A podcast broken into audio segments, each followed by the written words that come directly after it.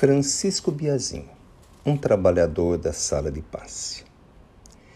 Quando recordo minha última reencarnação, tenho a impressão que não se passou tanto tempo, pois que as imagens se fazem vivas em minha memória. As distâncias pareciam maiores do que as de hoje, mas creio que é porque tínhamos que vencer as distâncias com nossos próprios pés ou com os pés dos animais que nos serviam de condução. O sítio onde eu morava com a minha família era distante das cidades, mas mesmo assim havia muitos que buscavam meu lar em busca de ajuda. Minha fama de benzedor havia se espalhado pelas redondezas. Recordo-me com emoção aquele dia em que um casal chegou até minha casa trazendo a filhinha de uns três anos inanimada em seus braços. Seus rostos me mostravam o sofrimento e a confiança. As lágrimas da mãe me mostravam o quanto ela estava orando a Deus pedindo ajuda. Eu lembro de ter me perguntado: Meu Deus, o que fazer? Uni a minha prece às deles. Entramos e o ambiente da sala se transformou. O benzimento trouxe o resultado do despertar da pequenina criança que se aninhou nos braços da mãe, dizendo: Estou com fome, mamãe. Os tempos passaram.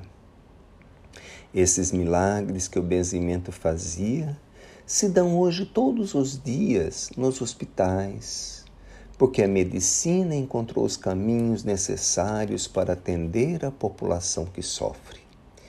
Benditos os médicos que oram a Deus pedindo ajuda.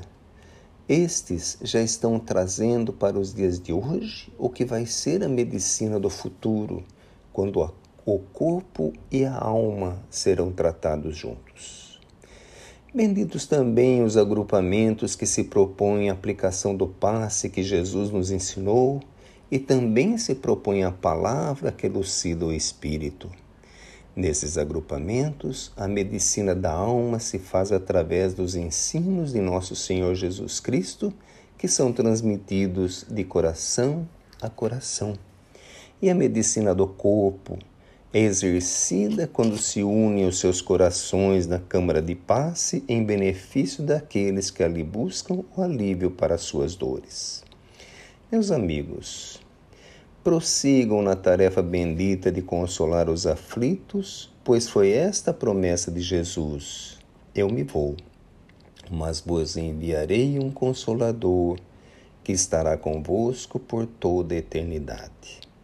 Lembrem-se sempre que quando consolardes a um desses mais pequeninos, foi a Jesus que consolastes. Francisco, um humilde servo da Câmara de Passe do Grupo Espírita Cristão Irmãos do Caminho.